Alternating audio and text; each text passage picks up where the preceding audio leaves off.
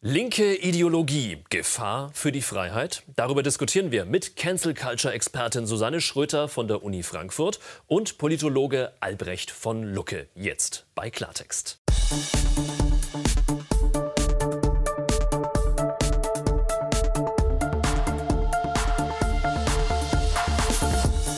Und damit ganz herzlich willkommen. Schön, dass Sie bei uns sind bei Klartext aus Berlin. Susanne Schröter ist Professorin für Ethnologie an der Goethe-Uni in Frankfurt und eine der, ja, muss man sagen, Zielpersonen von sogenannten Woken-Aktivisten. Sie setzen sich gegen alle Versuche von Diffamierung ja zur Wehr und äh, sie hat auch dazu gleich eine ganze Denkfabrik, Denkfabrik mit initiiert, nämlich Republik 21. Ihre These Identitätspolitik gefährdet unsere freiheitliche Gesellschaft. Schön, dass Sie bei uns sind. Herzlich willkommen. Dankeschön. Albrecht von Lucke hält dagegen. Der Politologe sagt, äh, rechtskonservative Kulturkämpfer hetzen gegen alles Woke. Das ist äh, quasi eine beliebig einsetzbare Allzweckwaffe. Das sagt er nicht. Reaktionäre sage ich durchaus, aber sie hetzen auch nicht gegen alles. Aber das vielleicht gleich. Etwas überspitzt vielleicht von mir, dann kommen wir gleich dazu. Trotzdem steile Thesen und zwar von beiden. Herzlich willkommen, schön, dass Sie beide bei uns sind. Ja, Vogue, das heißt ja erst einmal wach oder aufmerksam. Andere sagen, sagen dazu auch Kulturkampf, Allzweckwaffe. Von Tyrannei, von Diktatur ist mitunter auch die Rede. Es wird also sicherlich nicht gespart an markigen Worten. Auch heute hier bei uns, auch von, von Herrn Lucke, von äh, Herrn von Lucke bin ich überzeugt. Ähm, denn der Vogue-Wahn, der erhitzt natürlich die Gemüter und zwar auf beiden Seiten. Wie woke ist Deutschland? Es wird gestritten über das Gendern, über Geschlechtervielfalt, über linke Ideologien. Der Ton ist rau. Ich glaube, dass die Woke-Bewegung gerade die größte Gefahr für unsere Gesellschaft darstellt. Der Vorwurf, eine linke Minderheit richtet den moralischen Kompass aus und sagt, was man noch sagen darf und was nicht. Die, die so ticken, das ist eine Minderheit. Aber die sind im Besitz der, der kulturellen Produktionsmittel. In den Medien, in den Unis, in den NGOs. Und deswegen schaffen sie es Schritt für Schritt, es zu institutionalisieren. Man hat das Gefühl, dass hier eben eine machtvolle kleine Elite versucht zu steuern gegen einen Großteil der Bevölkerung. Das ist zutiefst antidemokratisch, was sich da tut. Woke-Aktivisten glauben, im Besitz einer unhinterfragbaren Wahrheit zu sein, die nicht mehr diskutierbar ist und möchten jede andere Meinung aus der Öffentlichkeit verbannen, sagt unser Gast Professorin Susanne Schröter. Und es geht noch weiter. Identitätspolitik woke Politik bedroht die Freiheit in der Gesellschaft und damit bedroht sie eben auch äh, die Demokratie. Woke-Aktivisten bringen Demokratie und Freiheit in Gefahr. Herr von Lucke, fühlen Sie sich als Demokrat bedroht? Ich fühle mich gar nicht bedroht. Es gibt in der Tat Auswüchse. Es gibt Formen, bei denen man wird sagen müssen, es versteht übrigens, und das macht es so ironisch, die ganz breite Mehrheit ja gar nicht. Also ein konkretes Beispiel die Umkehrung des Verständnisses von Dreadlocks, mal ganz konkret gesagt. Dass Dreadlocks die lange Zeit als ein Ausdruck der Sympathie äh, mit der dritten Welt, also dem globalen Süden, äh, wahrscheinlich sogar mit Jamaika ganz konkret. Gelten jetzt als so, kulturelle die Aneignung. Die gelten als kulturelle Aneignung. Das ist eine Lesart, die man haben kann, aber die interessanterweise auch in dem affinen Spektrum, in dem linken Spektrum, hochgradig irritiert, weil Leute, die sich eigentlich gerade mit äh, solchen Kulturen befreundet begreifen, plötzlich als Gegner um nicht zu sagen als Feinde begriffen werden. Ja, die, Ema die Emanzipationsbewegung frisst ihre Kinder. Das, das, das, das, ist der Punkt. Also da entgleitet ja. etwas. Ja. Grundsätzlich bin ich absolut der Meinung, dass, dass es berechtigt ist. Natürlich ist es berechtigt, wenn Minderheiten ähm, einklagen, dass sie nicht diskriminiert werden. Natürlich ist auch der Kampf der Frauen für Emanzipation absolut berechtigt. Und, äh, aber wir sehen im Moment, dass die Sache aus dem Ruder läuft. Ja, die läuft aus dem Ruder und da wird zu wenig gegengehalten. Ansonsten könnte man ja sagen, na gut, äh, diejenigen, die jetzt äh, was zu sagen haben, die treiben es bis zum Exzess auf die Spitze. Aber es gibt genügend Leute aus den Unis, aus dem Kulturbereich, aus der Politik, die dagegen halten. Und das ist der Punkt, das läuft eben viel zu wenig, beziehungsweise teilweise ja gar nicht. Alle sind eingeschüchtert, alle denken, Gottes Willen, ich bin doch nicht äh, rassistisch, ich bin doch nicht islamophobisch, ich bin doch nicht transphob und äh, haben aber das Gefühl, und tatsächlich ist es auch so, dass sie, wenn, wenn irgendjemand auf die Idee kommt, ihnen das Wort im Mund rumzudrehen, dass sie diese Anklage kriegen. Und dann setzt sich eine ganze Lawine an, äh, an Dingen in Gang, äh, die einen äh, in, natürlich extrem beschädigen als Person und äh, für junge Leute, äh, die beispielsweise an der Uni Karriere machen wollen, kann es das auch sein. Ja, ich will ja? das auch gar nicht leugnen, dass es an der Uni Tendenzen dieser Art gibt. Da mhm. bin ich ganz bei Ihnen. Es war auch interessant. Ich habe mir natürlich den ganzen Kongress sehr genau angesehen, dass es gewissermaßen immer vom Konkreten immer mehr zum Allgemeinen gegangen ist. Das heißt, was Frau Schröter schildert, äh, das könnte ich auch mit anderen Beispielen untermauern. Die Tatsache, dass beispielsweise hier in Berlin ja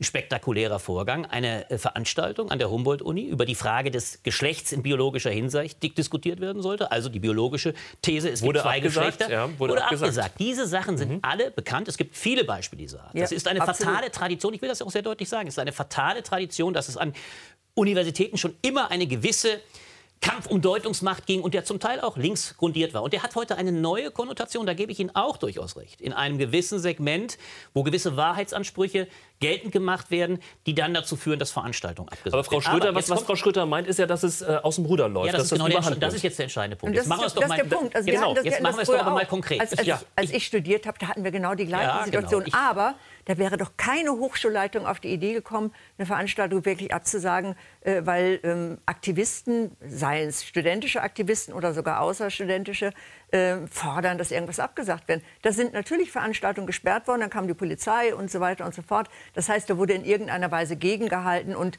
dann hat sich das irgendwie wieder beruhigt. So lief aber das Frau ja Schröder, ab. Sie wissen es doch auch, reihenweise wurden auch schon in den 70er Jahren äh, Veranstaltungen gesprengt. Ja, aber, Systematisch aber nicht, auch nicht zugelassen. Ich gebe ja zu, es will ich gar nicht leugnen. Es gibt heute eine gewisse ideologische Grundierung. Da bin richtig, ich ja bei Ihnen. So, aber das will ich eben deutlich machen. Das macht das Spannende aus. Jetzt machen wir doch mal den Sprung. In einem gewissen Segment hat Frau Schröter recht. Sie selber hat darunter auch zu leiden gehabt. Übrigens ja interessanterweise, ich habe mir Ihren Fall noch mal genauer angeguckt. Es war ja bemerkenswert, dass es damals wohl in Ihrem Fall, wo Sie Herrn Wendt eine durchaus nicht unumstrittene Polizeiperson, der Chef Vorsitzende der deutschen, der deutschen Polizeigesellschaft, ist natürlich also ja, durchaus auch, als, als auch eine, sehr ein Mann sehr markiger, um nicht zu sagen ziemlich populistischer Position. Macht, macht, macht nichts. Macht gar nichts. Ich habe hab ich hab auch um, um vielleicht, vielleicht, bei mir, da hat nie jemand was gesagt. Um vielleicht unsere Zuschauer abzuholen, das war eine Veranstaltung, ähm, da war er eingeladen und äh, es gab eben auch entsprechende Vorfälle im Vorfeld und äh, sie wurde dann abgesagt. und es waren interessanterweise sogar, das wollte ich hinaus, es waren glaube ich sogar Assistenten, wenn ich es richtig gelesen habe. Assistenten, Professoren, alles Das finde ich eine fatale Kultur bin da ganz, ganz in dem Punkt ja. auf Ihrer Seite. Aber es geht ja hier heute um viel mehr, um es mal deutlich zu machen. Dieser Kongress, und das ist das, ich habe die Zitate schon gebracht. Aus dem Film ich, gerade. Eben. Aus dem Film. Und das ist ein Aufschlag, den es in dieser Weise noch nicht gegeben hat. Ich möchte mal die These wagen, dass in dieser Bevölkerung, deswegen fragte ich so frech, definieren Sie doch mal Wokeness, in dieser Bevölkerung wissen 99 Prozent wahrscheinlich gar nicht, was Wokeness bedeutet. Die Wokeness-Definition. Es kommt der, ja auch nicht auf den Begriff an nein, sich an, sondern es kommt ja auf das, was damit, was damit reinspielt. Ja, aber passen Sie doch auf. Ja, aber Sie haben ja recht. Jetzt ist bloß die interessante Frage. Hier wird ein Begriffskampf aufgemacht. Und die eigentliche Ironie besteht doch darin. Und Dieter Nuhr hat das in entwaffneter Ehrlichkeit gesagt.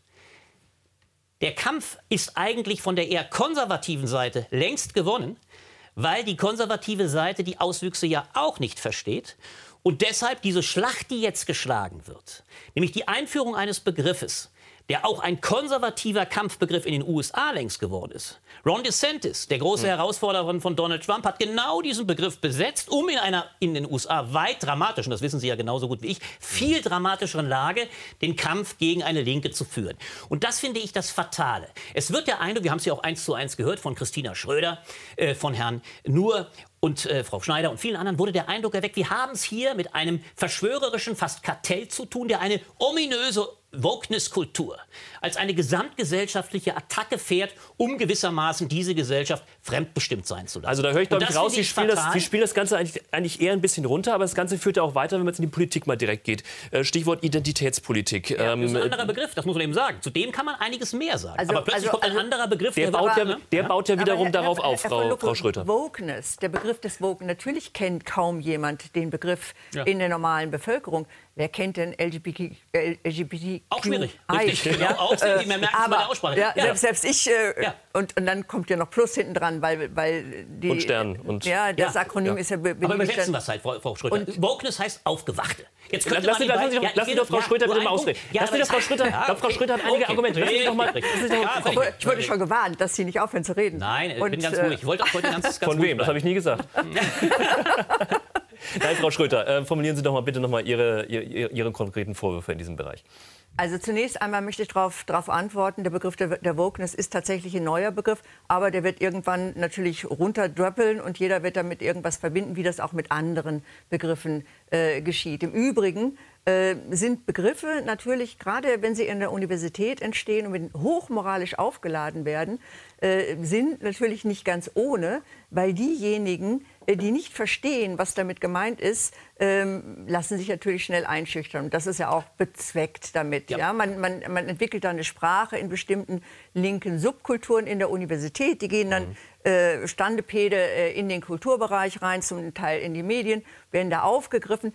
Viele Leute verstehen es trotzdem nicht, haben aber das Gefühl, dass sie aufpassen müssen. Und da, das sehen wir ja. Und da sehe ich den Punkt, der tatsächlich bedenklich ist, dass ein Großteil der Bevölkerung, wenn man Umfragen äh, glauben darf, mittlerweile der Meinung ist, sich über bestimmte Themen nicht mehr äußern zu können, weil sie es nicht verstehen, weil da so viele Fettnäpfchen sind und weil man nur alles falsch machen kann und nicht weiß, welche Konsequenzen das hat.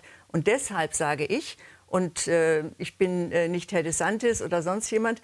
Ähm, deshalb sage ich, da erstirbt Debattenkultur in unserer Gesellschaft. Und eine freie Debatte ist die Grundlage der Demokratie. Wenn wir uns nicht mehr streiten können, so wie wir das hier machen, dann äh, haben wir doch verloren letztendlich. Ja? Dann, über, dann überlassen wir das Feld doch denjenigen, die das professionell machen.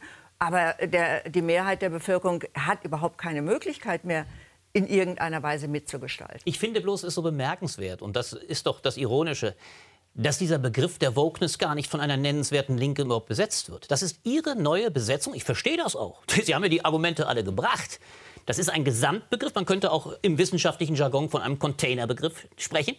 Nämlich einen Begriff, der Zusammenhänge erzeugt, definierbar ist und dadurch erst eine Füllbarkeit erzeugt, die man auflädt. Genau das hat dieser Kongress gemacht. Er hat eine ominöse Wokeness in allen Bereichen kreiert mit höchst mhm. unterschiedlichen Bere äh, Phänomenen. Und damit wird genau dieser Begriff zu einem Kampfbegriff aufgeladen. Ja, aber den gibt es doch schon. Aber den der ist doch, es fragen doch Sie doch, wie gesagt, ist, gucken Sie, Nicht Sie haben ja zu Recht, Sie haben, aber den gibt ja, es doch. Sie kommen doch, Sie treten doch in die Bevölkerung. Sie treten mit einem Begriff, und der Grund ist doch auch ganz banal. Und das ist ja das eigentlich Ironische. Nur hat das in entwaffnender Ehrlichkeit gesagt. Wenn er das Gendern in seinen Talkshows oder, oder Kabaretts bringt, dann gibt es einen Lacherfolg sondergleichen. Das heißt, mittlerweile ist das der Versuch auf der Linken, eine Mehrheit zu erreichen, übrigens ähnlich wie in den USA, längst von einem Backlash gekontert, also einem Rückschlag gekontert. Das sind alles Themen, mit denen die Mehrheit nichts anfangen kann. Sie haben also gar keine Problem mehr, eigentlich die Mehrheit zu erreichen. Das heißt, sie bespielen ein Feld, und das hat ja natürlich auch der Kongress genau erkannt. Es ist eine, eine Option in einem Kulturkampf, in einer Besetzungsauseinandersetzung, die übrigens in vielen Bereichen an die 70er, hochumkämpften 70er Jahre erinnert, äh, wo eigentlich die Linke längst in einer Defensive ist im weiteren Sinne. Nein, das, und das ist vielleicht also, also, bemerkenswert. Tut, tut, mir leid, das, halt, das, ist, das ist eine Fehleinschätzung. Die Linke ist nicht in der Defensive. Äh, wir haben eine linke Regierung im Moment, da naja, kann man nicht das, davon. Ist, haben Sie den Eindruck, dass äh, heute, gerade am heutigen Tage, das eine linke Regierung wäre? Doch. Bei einem Bürgergeld beispielsweise, das seitens CDU, CSU und FDP quasi zu dem geschrumpft wurde, was Hartz IV davor auch war? Ist doch albern. Wir haben doch keine linke Regierung. Na, sie wird als, ja, links, also sie wird als linksliberal durchaus ja, auch, aber, aber, bezeichnet. Wir haben eine linke Regierung. Gehen wir noch mal weiter. Wir haben, einen, wir haben den Kulturbereich, in dem kenne ich mich recht gut aus. Der ist natürlich auch da spielt der Begriff der Wokeness übrigens eine Rolle. Da spielen auch andere Begriffe, die keiner kennt, eine, eine, wichtige Rolle mittlerweile. An den Unis, das hatten wir schon. Und auch zum Teil in den Medien äh, kommen mittlerweile Themen und kommen Begriffe, die sind der Mehrheit der Bevölkerung unbekannt, die werden ihr aber jetzt nahegebracht. Also so ist es ja nicht, dass, dass wir äh, im Prinzip ein, ein Problem das gar nicht existiert, äh, hochstilisieren. Ja, aber, aber ich ähm, frage eben noch mal, man müsste wirklich mal, wir müssten eigentlich eine Umfrage mal, das nur den Punkt, man müsste einfach wirklich mal eine Umfrage gemacht haben, wem in dieser Bevölkerung sagt der Begriff Wokeness etwas. Das, das haben Sie jetzt schon ein paar Mal gesagt. Herr von Lucke, Sie haben schon ein paar Mal gesagt, Sie wollen sich nicht an den Begriff... Doch, doch, weil Sie reklamieren ja, Frau, Sie sagen, Sie sagen, eine Linke versucht Deutungsmacht zu besetzen. Jetzt müssen wir ein bisschen Ruhe hier reinbringen. Ganz kurz, ganz kurz mal, ganz kurz in diese Runde. Ähm, wir kommen mal von diesem Begriff ähm, Vogue. Ob das jetzt Vogue oder wie auch immer heißt, sei mal dahingestellt. Das ist ja wichtig. Aber wir kommen auf den, nein, wir kommen auf den Punkt. Ich möchte mal in den politischen Bereich rein, jetzt in das Thema Identitätspolitik. Ist ja oft der Vorwurf da, ähm, dass die Grünen Identitätspolitik betreiben eben um genau Themen wie Gendern, wie Political Correctness und, und, und eben in die Bevölkerung zu bringen. Ist das so? Ja, also ich, ich sehe jetzt, nehmen wir mal einen anderen Be äh, Begriff, über den wir noch gar nicht gesprochen haben, Rassismus. Mhm. Ja, das steht im Koalitionspapier. Rassismus ist jetzt eine wichtige Sache. Wir sehen das auch ähm, im Bundesinnenministerium. Frau Faeser hat den Kampf gegen Rassismus und Rechtsradikalismus äh, als wichtigstes Thema äh, jetzt ähm, da an die Wand gezaubert, hat gleich andere Extremismen ganz stark runtergefahren, beispielsweise den Islamismus. Gab ja mal eine kleine Arbeitsgruppe, hatte Horst Seehofer noch eingerichtet, mhm. zu politischem Islamismus nannte sich das. Äh, gemeint war politischer Islam. Frau Faeser hat es gerade einge mhm. eingestellt, ja. Und äh, der, der Kampf gilt jetzt, und das ist ja auch ausbuchstabiert im Koalitionsvertrag, dem Rassismus, aber nicht dem Rassismus, von dem die Bevölkerung, bleiben wir mal dabei, glaubt, dass es Rassismus ist, das heißt Ausgrenzung von Menschen anhand der Hautfarbe insbesondere äh, oder der Herkunft, also äußerlicher Merkmale, sondern es ist ein völlig entgrenzter Rassismusbegriff, äh, unter dem das alles und jedes subsumiert wird und äh, mit äh, steilen Thesen, die dann wieder von Aktivisten kommen, untermauert wird. Die weiße Gesellschaft der Westen sei strukturell rassistisch. Der Begriff des strukturellen Rassismus macht, macht die Runde und äh, verdichtet sich das dann tatsächlich auch zu einigen obskuren Anklagen. Äh, Weiße können nur rassistisch sein, sie können da auch nicht von wegkommen, sie können es nur noch bekennen. Sie kennen sicherlich ja, ja. die einschlägige Literatur. Und, äh, und was, jetzt könnte man noch sagen, macht nichts. Es gibt, gab schon immer Leute, die schräg waren. Aber mittlerweile sieht es ja so aus, dass äh, ganze Verwaltungsabteilungen geschult werden äh, in ähm, Kultursensibilität, Antirassismus etc. Das heißt, da, das halte ich wirklich für bedenklich. Das ist sozusagen ein staatliches Programm äh, zur Umerziehung, wenn man das mal so flapsig äh, bezeichnen kann. Und da hört es meiner Meinung nach aus. Ich halte den Kampf gegen Diskriminierung jeglicher Art für absolut wichtig. Also, dass wir uns da gar nicht missverstehen. Aber äh, da schießt man wieder übers Ziel hinaus und fängt an, letztendlich A, einen invertierten neuen Rassismus zu produzieren. Das sehe ich tatsächlich mit Sorge. Und spaltet die Gesellschaft in Kleinstgruppen, äh, analog aktivistischer Betätigungsfelder. Das heißt, die Freiheit des Bürgers im männlich und weiblichen Sinne gedacht. Die Freiheit des Bürgers, die im Grundgesetz verankert ist und äh, die eine große Errungenschaft meiner Meinung nach darstellt, wird Schritt für Schritt aufgeweicht von Gruppen, die beanspruchen, dass sie Sonderrechte haben müssten, weil sie in besonderer Weise ausgegrenzt, marginalisiert und diskriminiert werden. Und das finde ich fatal. Sie haben gerade eben das Wort Umerziehung benutzt. Findet hier eine Umerziehung statt? Das ist ein ungeheurer Kampfbegriff natürlich, das muss man sich bewusst machen. Äh, ich würde gar nicht widersprechen, dass es Tendenzen gibt, die übers Ziel hinausschießen. Aber wenn Sie so hart sagen, Sensibilisierung, um es ganz konkret zu machen, für Formen von Rassismus äh, gehen eben in den Bereich der Umerziehung, biete ich Ihnen ein Beispiel. Die Errungenschaft beispielsweise Polizei zu sensibilisieren äh, im Bereich der Festnahmen, überhaupt auch im Bereich des Profiling und dergleichen, ist eine Errungenschaft. Ist, Man kann, ist es, genau. aber der Generalverdacht insofern, ist keine mehr. Nein, das ist richtig. Die Frage ja. ist ja bloß, inwieweit das generell gerade da stattfindet. Wir haben doch gerade ungeheuerlich viele Beispiele dafür, dass es weiterhin auch in Strukturen angelegte Rassismen gibt. Die kann man ja nicht leugnen. Deswegen gehe ich noch lange nicht so weit. Das ist richtig. Es gibt da Auswüchse, die behaupten, äh, zum Teil mal übersetzt formuliert, in einer weißen Kultur ist der Rassismus so angelegt, dass er kaum im Individuum rauszubekommen ist. Wenn es so, und das gibt die Tendenz in den USA in der Tat, tatsächlich, da gibt es manche dieser Überlegungen. Ja, das sehe in Deutschland. Uns, ja, deswegen soll ich das sagen. Das sehe ich bei uns beileibe nicht. Und deswegen Absolut ist eine Aussage, deswegen ist eine Aus, das ist ja auch gut, das muss es bloß feststellen, deswegen ist der Begriff der Umerziehung ein ungeheurer Kampfbegriff. Und wenn es sogar weitergeht, Sie haben den Einspieler ja gebracht, und das ist dann schon ein bemerkenswertes Phänomen. Wenn eine Journalistin auf dem Podium sagt, das äh, Phänomen nicht der Identitätspolitik, sondern die Wokeness ist die größte Gefahr im Lande, dann muss ich mich doch einigermaßen wundern. In einer Zeit, in der wir auf der rechten Seite nicht nur Vernichtungsfantasien haben, sondern tagtäglich auch Überlegungen, wie man Vernichtung von Politikern, Tötung direkter Art umsetzen kann, dann ist die Schwerpunktsetzung Kampf begriffspolitisch verständlich. Sie haben sich ja auch am Anfang klar dazu entschieden, das sagt der Röder, der eigentliche Spiritus Rector oder der äh, Chefstratege, mal übersetzt formuliert dieses Kongress, hat klar 21, gesagt, also von der Republik 21, hat klar gesagt, wir machen wir sehen uns in beiderlei Richtungen in der Zange. Das kann man ja auch so sehen. Von einem, vor allem würde ich aber sagen, rechtem Identitätsdenken ganz anderer Brutalität und Gefährlichkeit und einem Linken. Bemerkenswert ist trotzdem, wird, wird, dass nicht, wird, wird gar nicht naja, immerhin die Kollegin hat aber gesagt, auf ihrem Podium hat unwidersprochen gesagt, gibt, das ist die größte es, es Gefahr gibt, dieses Landes. Und da muss ich sagen, wer so, wer so versucht, eine Gleichgefährdung von zwei Seiten einzuführen, der führt gewissermaßen die ganzen alten Diskussionen der 70er Jahre. Was haben Sie dem entgegenzusetzen, Frau Schröter?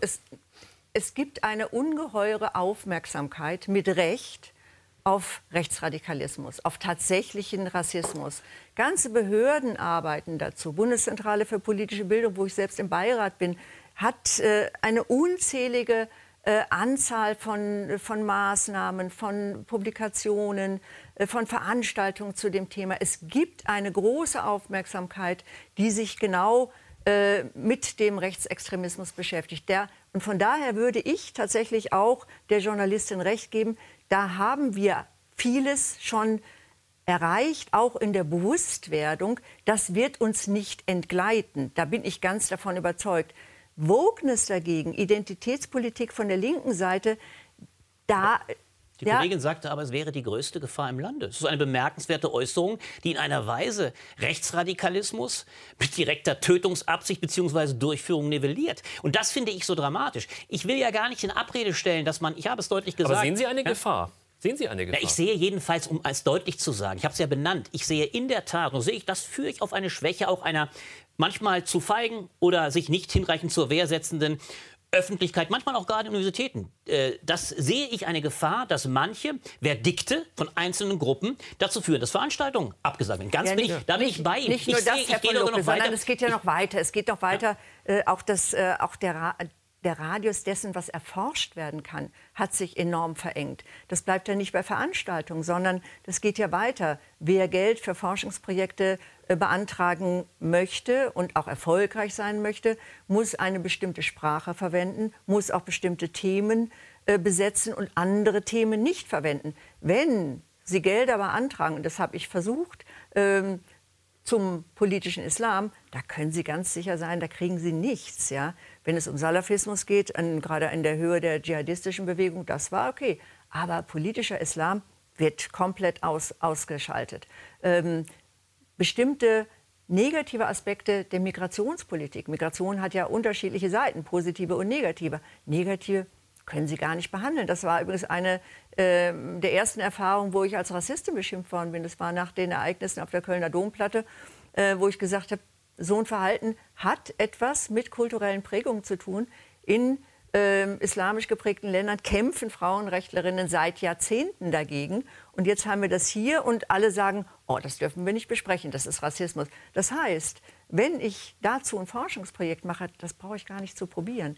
Wenn ich jetzt nicht eine verbeamtete Professorin wäre, sondern eine äh, junge Nachwuchswissenschaftlerin und würde solche Themen überhaupt nur besetzen, da könnte ich mir, könnte ich mir ein Betätigungsfeld außerhalb der Universitäten suchen. Könnte ich, ich Ihnen, ich ja? Ihnen sogar recht. Und, und das bedeutet das, letztendlich, dass Sie auch dann, wenn Referenzen gesucht werden, auch in der mhm. Politik für bestimmte Dinge, Sie finden gar keine mehr. Ich gebe Ihnen sogar recht, was die Wende von 2015-16 anbelangt. Habe ich übrigens sehr kritisiert. Das war eine völlig falsche Einschätzung auch im Journalismus gut meint, ja, vermeintlich absolut. gut meint, ja. die Ereignisse klein zu reden, die damals, das war die Silvesternacht äh, auf der Domplatte ja. bekanntlich, eine völlige Fehleinschätzung, dass durch Verschweigen oder Vertuschen äh, gewissermaßen die Dramatik der Lage entschärft wird. Ich würde das eher als gut meinen, auch aus der Geschichte bedingt. Äh, man benennt das nicht. Da ist, glaube ich, aber mittlerweile sehr, sehr viel passiert. Es gab ja auch große Überlegungen, wie man es besser macht, auch in der Frage der Benennung. Lange Zeit, diese kennen die Debatten ja alle auch, um die Frage, wie wird betont, wer beteiligt war.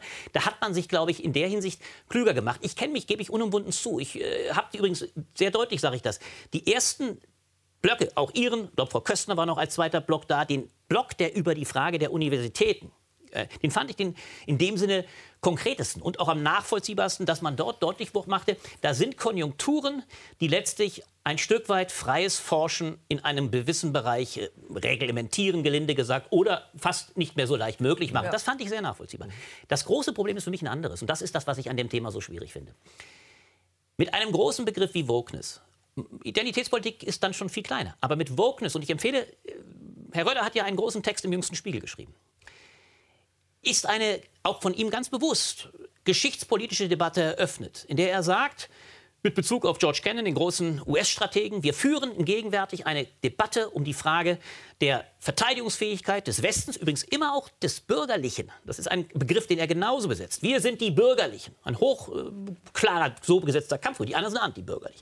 Und er sagt damit, so wie wir uns nach außen verteidigen müssen, kennen, damals im Kalten Krieg, so heute wieder gegen China und Russland, also wie damals gegen die Sowjetunion und heute gegen China und Russland, so brauchen wir eine Verteidigungsfront gegen eine nicht mehr moderne, nicht mehr westliche Form äh, der anti, der, der gegnerischen Politik. Und was er darunter fasst, und das finde ich so dramatisch, das machte der Kongress explizit auch ein Stück weit, Da werden alle möglichen Dinge in einen Sack gehauen. Da gibt es dann die Identitätspolitik im Segment der Unis, wie ich finde, zum Teil tatsächlich weit konkreter gefasst.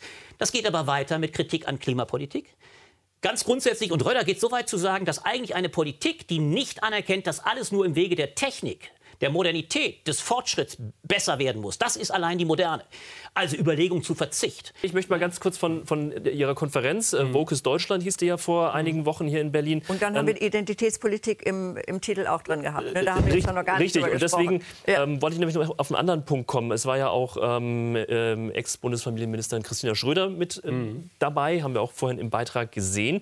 Und äh, die hat ja gesagt, die, die so ticken, ähm, die sich darauf stürzen, auf dieses Thema Wokeness. Das ist eine Minderheit, aber die sind mhm. im Besitz, und das ist auch schon angeklungen, der kulturellen Produktionsmittel in den Unis, in den NGOs und eben auch ähm, in den Medien. Und ein ganz großes Anliegen der Vogue-Bewegung ist ja auch die äh, geschlechtergerechte Sprache. Auch ein ganz großes Thema.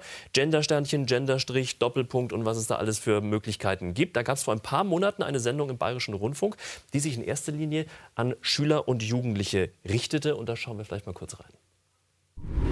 Herzlich willkommen, ihr Schülerinnen und Schüler, ihr Schülerinnen, ihr Schülerinnen, ihr Lernende und natürlich auch an die Lehrkräfte, an die Lehrer, an die Lehrerinnen, an die Lehrenden. Ich hoffe, es fühlen sich jetzt wirklich alle angesprochen. Ja, ist natürlich etwas auf die Spitze getrieben, aber blüht uns diese Art von Sprache, wenn es nach den Gender-Befürwortern geht? Aber ja, äh, selbstverständlich. Natürlich nicht überall, weil äh, was aber besonders passiert ist, äh, dass, das sehe ich selbst an der Uni, ähm, dass diejenigen, die besonders korrekt sein wollen, äh, dass die ihre Sätze gar nicht mehr bis zu Ende schreiben können, weil die verheddern sich unterwegs in, in den korrekten äh, ähm, Sprachpirouetten und äh, letztendlich äh, wird es ein unheimlicher Salat, der dabei entsteht. Also dahinter, dahinter ist ja die Idee, dass man durch Sprache Gesellschaft verändert. Ja? Und das, viele Leute haben ja die Idee, wir ändern die Sprache und dann, ähm, dann passiert auch was. Putin hat die ja auch diese Idee, ähm, Spezialoperation statt Krieg. Ähm, und ähm, trotzdem wissen wir alle, der Krieg ist da mhm. und das überzeugt auch niemanden so recht.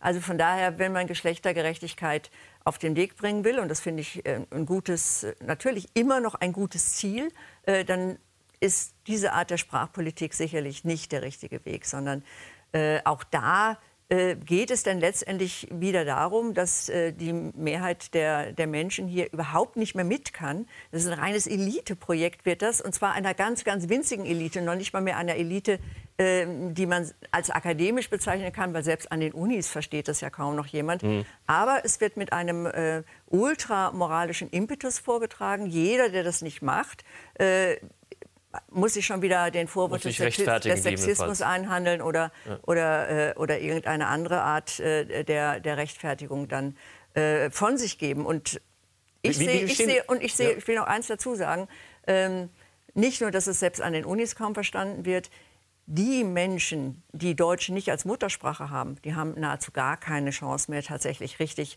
äh, sich zu artikulieren und mhm. Menschen, die nicht an der Uni sind, auch nicht. Also von daher mhm.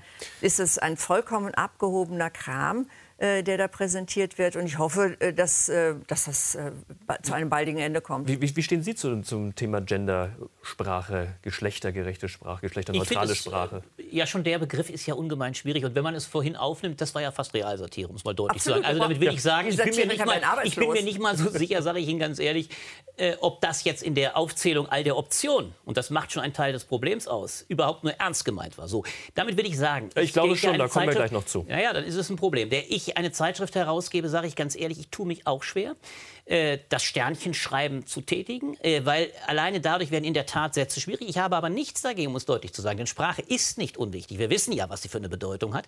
Ich löse es durchaus für meinen Teil dadurch, dass ich nicht immer, aber durchaus nicht ganz selten bei der Berufsbezeichnung eben doch sage, es gibt Ärztinnen und Ärzte oder Soldatinnen und Soldaten, gerade Soldatinnen und Soldaten. Um ein gutes Beispiel, um deutlich zu machen.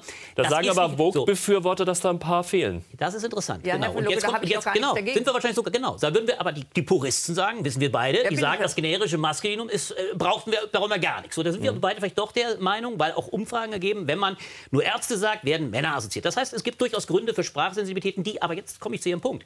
Ja, ich halte darin, sehe darin auch ein Problem.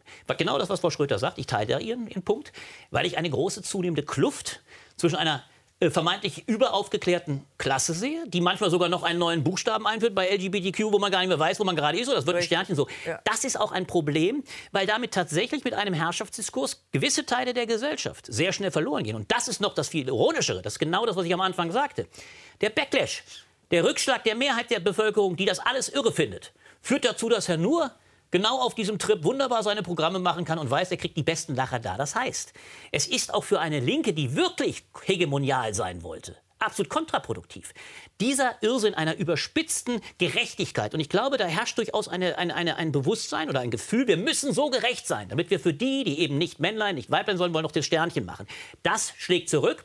Und das führt dazu, dass eben jetzt ein Kampf eher mit den die Konservativen durchaus die Oberhand haben. Und das ist vor allem auch dann von daher nicht nur, weil ich jetzt in, in Machtkonfiguration denke. Es ist ein Problem, wenn eigentlich ein emanzipatorischer Ansatz in sein Gegenteil umschlägt, nicht verstanden wird und dadurch letztlich äh, diesen Ansprüchen eher zur Last fällt. Ja, ja. und äh, jetzt schauen Sie mal, wir haben auf dieser, weil wir die Konferenz immer wieder als Dreh- und mhm. Angelpunkt hier haben, wir haben auf der Konferenz versucht, äh, Positionen äh, sehr unterschiedlicher politischer Couleur zusammenzubringen. Das war ein Teil des ne? Problems. Ja. Das, äh, also, dass wir haben konservative, liberale ja, und, und wir haben auch linke Positionen. Wir hatten zwei linke Positionen da. Äh, von, ne? Na, Herr, Stegemann, Sie, ja, Herr Stegemann, Sie haben... Ja, also, so also unsere Zuschauer waren ja nicht mit dabei. Vielleicht ja. sollte man da ja, nochmal... Das, naja, das ist ein entscheidender Punkt. Wir kommen vielleicht wirklich drauf, weil die Frage ist... Lassen Sie Frau, ja, ja, Frau genau, ausreden, genau, genau. Ja, genau, Entschuldigung. Mhm. Ja, also das war die Konferenz, über die wir die ganze Zeit mhm. sprechen. Mhm. Äh, Vocus Deutschland, eine Gefahr, wie hieß es, eine Gefahr für unsere Demokratie. Mhm. Äh, Fragezeichen. Fragezeichen, ganz genau. Und äh, da waren unterschiedliche Redner und äh, Rednerinnen äh, aus unterschiedlichen, das war bewusst aus unterschiedlichen politischen Lagern. Aber das können Sie doch nicht, Frau, Frau Schröter, das wurde ja sogar im Gegenteil. Lassen Sie doch, lassen Nein, Sie Frau Schröter noch mal weiter ja, ausreden. Ja, aber es, ja, es wurde ja das Gegenteil, selbst von den, selbst von den Frau Schröter wollte ausreden. Ja, ja, da haben Sie recht. Ja. Entschuldigung, Entschuldigung. Ja, also unter Gender-Gesichtspunkten haben, haben Sie jetzt drei, drei Minuspunkte bekommen. Das war auch unhöflich. Das war auch, das war auch noch unhöflich, ganz genau. Und äh, von daher fand ich das eigentlich relativ ausgewogen. Aus wirklich sehr unterschiedlicher Perspektive guckt man auf ein ähnliches Problem, nämlich letztendlich auf ein identitätspolitisches Problem. Und äh, so eine Veranstaltung gab es noch nicht. Deshalb der Vorwurf kam immer, wieso habt ihr denn nicht die Gegenseite eingeladen? Genau, und ich habe gesagt, die Gegenseite, da, da haben wir so viele Veranstaltungen jeden Tag, ja. Äh, aber es gab noch keine Veranstaltung, ja. die sich tatsächlich aus unterschiedlicher politischer Perspektive nur mit den negativen Seiten der Identitätspolitik beschäftigt. Das haben wir noch nicht gehabt. Und von daher bin und ich sehr froh, dass wir diese Veranstaltung gemacht haben. Da Weshalb wir gerade eben diesen Ausschnitt ja gezeigt haben ähm, aus dem Bayerischen Rundfunk. Das war ja der Punkt, den ich aufgemacht hatte oder den Sie auch schon angesprochen hatten, dass ähm, äh, die Vogue-Bewegung zwar eine Minderheit ist, aber sich ähm, durchaus an an den Punkten befindet, wo man sie in die, in die breite Masse tragen kann, eben in den Medien, in NGOs zum Beispiel. Und ähm, das Thema äh, Gendersprache war es jetzt ganz speziell in dieser Sendung. Ähm, die Moderatorin übrigens eine ehemalige Landtagsabgeordnete der Grünen. Und ähm, es wurde in dieser Sendung auch abgestimmt über Gendersprache. Jugendliche und Schüler haben abgestimmt und äh, es gab ein Ergebnis. Und das schauen wir uns mal an. Es ist schon fleißig abgestimmt worden. Vorne liegen gerade zwei gleich auf. Gendern finde ich weiterhin unnötig und habe da keine Meinung. Gendern finde ich ab jetzt klasse, hat leider gar niemand. Das heißt aber auch, dass wir tatsächlich irgendwann vielleicht nochmal die Diskussion führen müssen, sozusagen, wie wir die Veränderung weiterkriegen, also wie wir sie schneller vorankriegen.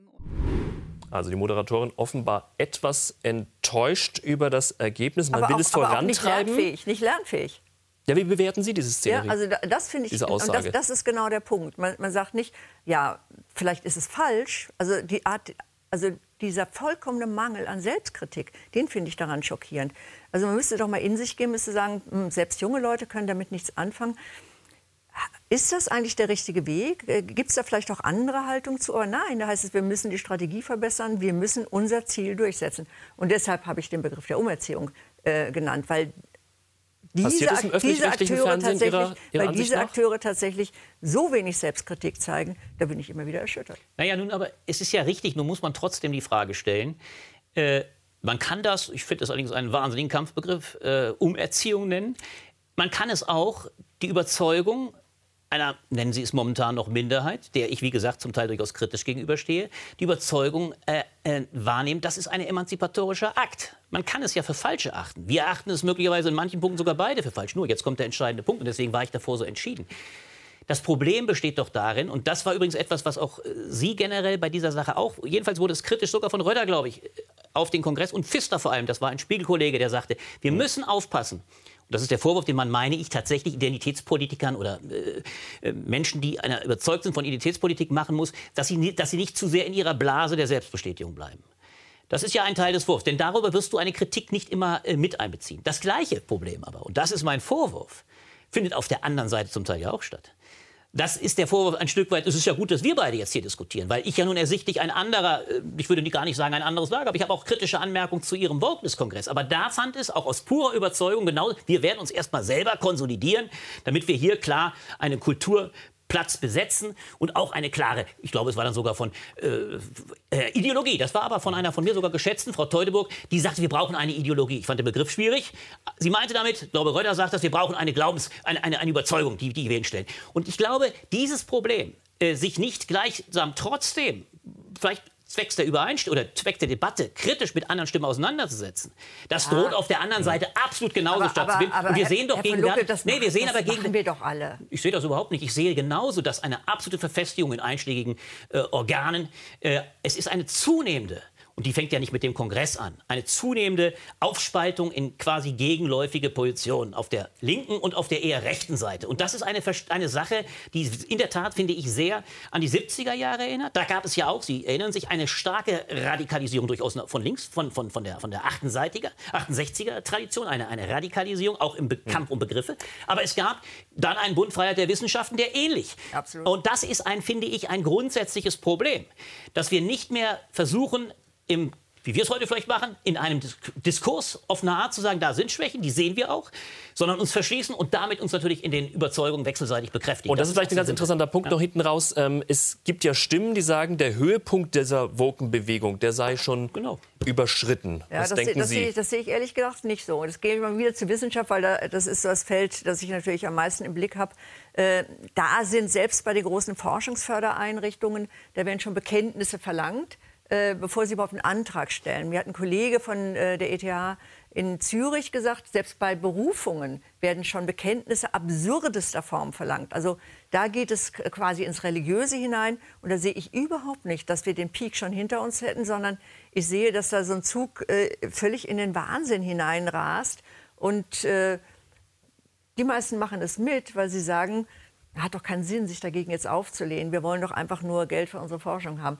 Und, und das ist, ist, äh, ist fatal und möglicherweise, ich weiß nicht, das Kultur, den Kulturbereich kennen Sie vielleicht äh, dann, dann besser, aber im Kulturbereich scheint es mir um eine ähnliche äh, Geschichte zu gehen. Also diejenigen, die sich da äh, auflehnen, also Kolleginnen von mir, äh, merken, dass, dass sie extrem unter Druck geraten, dass sie mit extrem niederträchtigen Beschimpfungen auch äh, ähm, zu tun haben. Also letztendlich zielt man immer auf die Zerstörung der Person. Also das, was ich ja auch immer erlebt habe. Mhm. Dass, äh, ne, der Vorwurf, das ist eine Rassistin, das ist, äh, ja, dann wird so hin, auf also die Hintertreppe geraunt. Ja, AfD-nah. Ja, also bei mir sind, äh, das weiß ich von Kollegen, auch AfD-nah wurde dann gesagt, völlig absurd. Ja, aber das sind einfach Dinge, die unglaublich einschüchtern.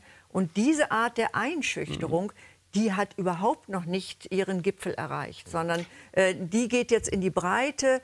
Die Leute haben Angst, äh, trauen sich nicht mehr in der Öffentlichkeit bestimmte äh, Dinge äh, zu sagen, äh, ziehen sich aus Diskussionen zurück. Und dann passiert natürlich tatsächlich das, was Sie gesagt haben. Dann haben wir letztendlich nur noch die polarisierten Akteure äh, im, im, politischen Feld oder im, in der Öffentlichkeit. Ja, Herr, Herr von Lucke, mhm. kurze, kurzes Wort, kurzer Satz zum Schluss. Wie sehen Sie das, Vogue als Auslaufmodell? Ich, gebe, ich gebe Frau Schröter an dem Punkt recht. Wir müssen an den Hochschulen, glaube ich, wirklich aufpassen. Weil das ist ein Ort der Freiheit, wo ich diese Formen von Verdächtigung und auch dann vielleicht sogar schnellen, harten Freund-Feind-Unterscheidungen, die wir aber alle kennen, die nicht völlig neu sind, dass wir da aufpassen müssen. Ich sehe aber andere Bereiche. Und das war ja nicht ironisch und nicht ohne Grund, dass Dieter nur das sagte. Der sagte, mhm. die Woke-Welle ist längst vorbei. Die Leute lachen sich, klopfen auf die Schenkel. Und nur als letztes Beispiel, die große Debatte um das Zwangsgendern im öffentlich-rechtlichen Rundfunk ist nie eine gewesen, weil der Öffentliche sofort sagte, wir zwingen niemanden es zu machen. Wer es jetzt noch macht, und das halten, glaube ich, auch viele zu Recht so. Das sind überzeugte Journalistinnen oder Journalisten, die sagen, so mir ist es wichtig. Da liegt, glaube ich, manche Medien legen da keinen Riegel vor, aber all diese die Vorstellung, jetzt wird also gewissermaßen der öffentlich-rechtliche Rundfunk zwangsgegendert, ist alleine schon durch einen wahnsinnigen Backlash äh, des Publikums beendet worden. Damit will ich sagen, ich glaube in der Tat, und das ist es ja, macht es ja so spannend, der Ball fällt in das Feld derer, die dagegen sind. Die haben weit stärkere Waffen. Werden bei den nächsten Wahlen eher erleben, dass einer grünen Partei oder anderen, die da sehr affin sind, das eher auf die Füße fällt. Deswegen glaube ich, und da bin ich ganz Ihrer Seite, haben wir Glück, dass wir eine Situation wie in den USA, wo es absolut ins Kraut schießt, bin ich ganz Ihrer Meinung, wir zum Glück nicht erleben werden. Hier wird sich das gemäßigt, vielleicht auch in guten Diskussionen wie hier, einpendeln und man wird sich darüber verständigen, was sinnvoll ist und was nicht. Ja, vor allem, wenn wir in die USA gucken, dann sehen wir doch ganz genau, was wir nicht wollen. Genau, oder? da bin ich und, bei Ihnen. Äh, da bin ich bei Ihnen. wir alles tun, damit wir das verhindern. Schönes Schlusswort. Vielen Dank, Susanne Schröter, Albrecht von Lucke. Klartext war das für diese Woche. Ich freue mich mit Ihnen auf nächste Woche. Dann sind bei uns zu Gast äh, Sarah Wagenknecht und Boris Palmer. Das nächste Woche Mittwoch, 22.10 Uhr hier bei Servus TV. Schönen Abend für Sie. Das sehen sich zwei Serien.